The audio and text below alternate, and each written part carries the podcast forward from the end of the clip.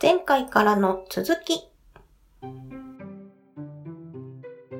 権威に影響を与えるシンボルっていうのが3つあります。はい。えっ、と、3つ言っていくと、肩書きと服装と数字です。うん。肩書きと服装と数字。さあ、まず1つ目、肩書き。これちゃんとした肩書きを手に入れるためには、何でも仕事を続けて、業績とかを上げる必要があるので、肩書きっていうのは権威はつくよね。うん。そうね。努力の結果でもあるしね。ただし、肩書きっていうのは簡単に偽装できてしまうのね。うん。うん、な相手が何かしらの肩書きを名乗った時に、それを瞬時に確かめられない可能性っていうのはかかなり高いよね。そうね。ということで、もう一つ実験を紹介しようと思います。はーい。もうこれはこれでなかなかな実験なんだけれども。 なんだろう。 病院で行った実験です、うん。えー看護師室に実験者が電話をかけます。はい。はい。電話に出た看護師に対して、その病院の医師だっていうふうに名乗って、特定の患者に対して、ある薬を 20mg を投与するように指示します。はい。はい。で、この指示にはおかしいところが4つもあって、うん。まず、処方が電話でなされたということ。はいはい。これは規定違反だよね。まず処方箋をちゃんと出す必要があるよね。で、2つ目は、この薬自体が認可されていませんでした。おうなるほでど。病院の在庫リストにも載っていないものでした。はい。はい、3つ目は、処方された量は危険なほど多いということが明らかでした。うん。で、この薬の容器には、1日の最大服用量は 10mg ですということが明記されているのね。指示は 20mg ね。看護師さんもだからおかしいって気づいたのかな気づくはずだうね。ん。で4つ目は、看護師は電話で指示してきた人を知りませんでした。おうはい。はい。でおこのおかしい状況が4つある中、これをいろんな科で、えー担当している22個の看護師室に試してみました。うん。はい。どれぐらいの看護師が指示に従ってしまったでしょえー、これもさ、結構指示に従ったんじゃないかしら。う。まあ話の流れ上そうなっちゃうよ ね。うんだって、お医者さんでしょうーん。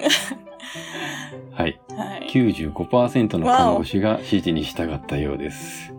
で、これ薬を投与しようと向かったところを、この監視している人が、えー直前に止めてうんうん実験の趣旨を説明するということを行ったので、薬は全然投与されてないです。あはい。よかったです。はい。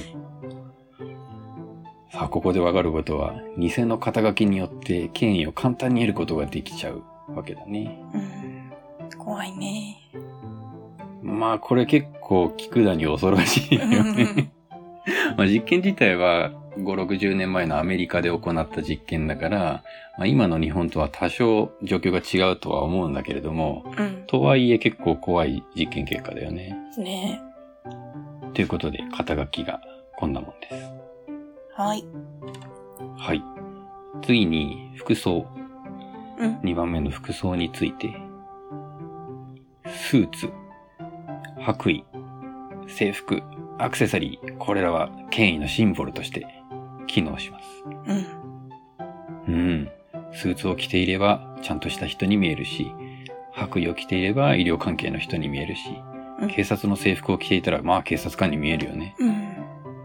そして明らかに偽物だと分かっていたとしても効力を持つこともあります。はい。 まあ、例えばよく見る CM とかでは、なんか薄毛治療の CM で白衣を着た芸能人が広告するとかあるよね。はい。 あれってまあ明らかにその芸能人は医者じゃないけれども、白衣を着ることによってある程度の権威をえー獲得してしまってるっていうことだよね。うん専門家っぽく見えるもんね。そう見えちゃうよね。はい。次に、え3つ目の数字。うん。えっ、と、参考書のこの影響力の武器には、この1、2番目しか載ってないんだけれども、うん。えっ、と、俺が思うに、もう一つすごい大きな敬意のシンボルがあるはずで、うん。えー最近、YouTube、Instagram、Twitter などの SNS でのチャンネル登録者数、フォロワー数っていうのは敬意のシンボルとして機能してると思うのね。そうかも。うん。言われてみればそうかも。まあ、例えば A さんよりも B さんの方がフォロワーが多いから B さんの方がすごいと、パッと見は思えちゃうよね。うん、うん。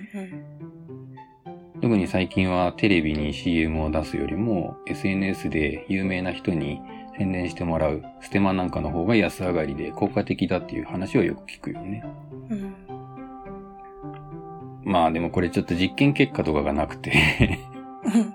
このフォロワー数何人の人に対して宣伝してもらったから、えー、何パーセント売り上げが上がったみたいな数字探したんだけれどもやっぱ企業秘密に関わるのでちゃんとしたデータは見つけられませんでした。 あ、なるほど、そうなのね。ごめんなさい。まあもちろん SNS 上で数字を獲得することっていうのは簡単なことではないんだけれども、うん。それが直接権威につながっているかもしれないということには注意しなきゃいけないね。うん、うん。YouTube とかでも、うん。何万人達成したら、これが送られますみたいなのを、こう、動画で出したりして、それを見て、あ、すごいなって思ったり、その、チャンネル登録者数が多いから見る人がいて、またさらに増えていくみたいな、無限に続いていく感じありそうだなう。ん。これは最近現れてきた権威のスイッチだよね。うんということで、対策について話していきましょう。はーい。うん。えっ、と、この権威のスイッチにどう対策をしていけばいいかっていうと、えっ、と、すべての権威に抵抗すればいいというわけではないです。はい。というと。はい。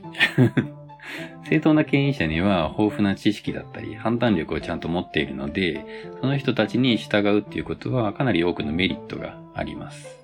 そうだね。はい。問題は、従うべき権威と、そうでない権威っていうのが存在することなのね。はい。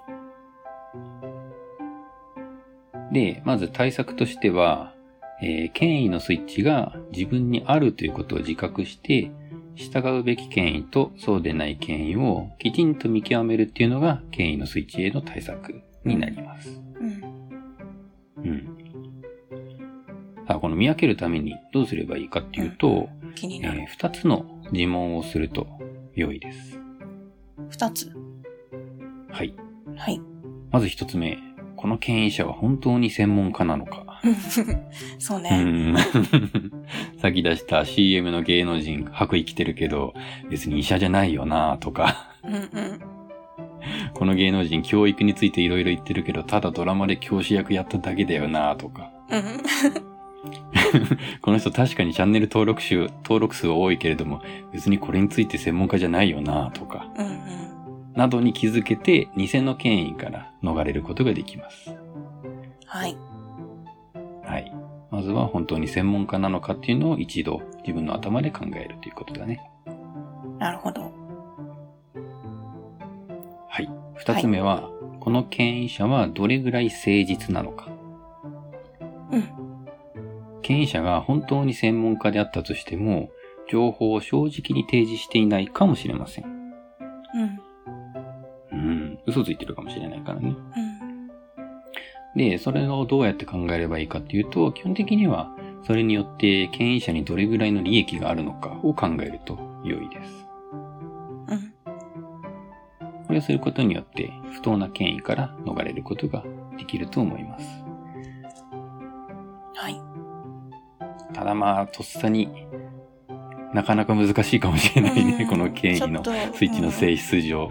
そうね。だから、まずは、一番初めに自分に権威のスイッチがあるっていうことをちゃんと自覚するっていうことが、まあ、どのスイッチにも言えることだけれども大切だね。うんなんか、今のさ、このコロナの状況でさ、もう誰の何を信じたらいいのかわかんないな、みたいな状況にもなってるな、って今、そこまでう考ん。えが飛んでしまったよ。いや、考え飛ぶよね、今の時期だと。うん見極めるのが難しいなと思ってる。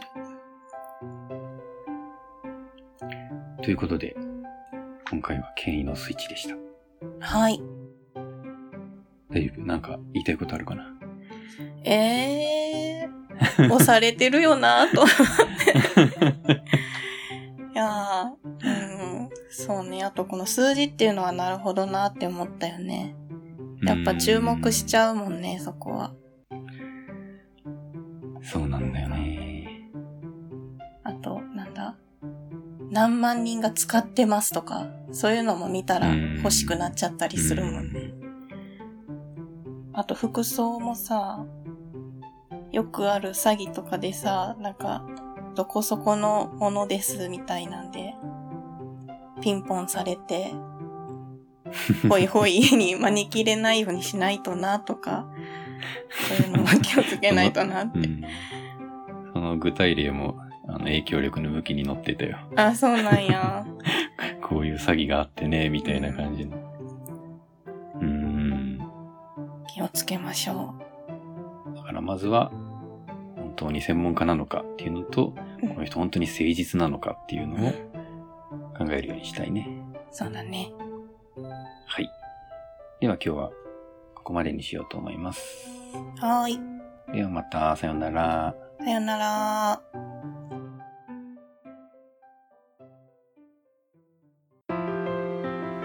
この番組はご意見、ご感想をお待ちしております。メールアドレスはローマ字で、まずは心からだ、アットマーク、gmail.com です。エピソードの概要欄にお名前だけで送れるメールフォームをご用意しています。ツイッターをされている方は DM でも結構です。またご感想は「ハッシュタグカタカナ」で「心からだ」をつけてつぶやいてくださいお待ちしております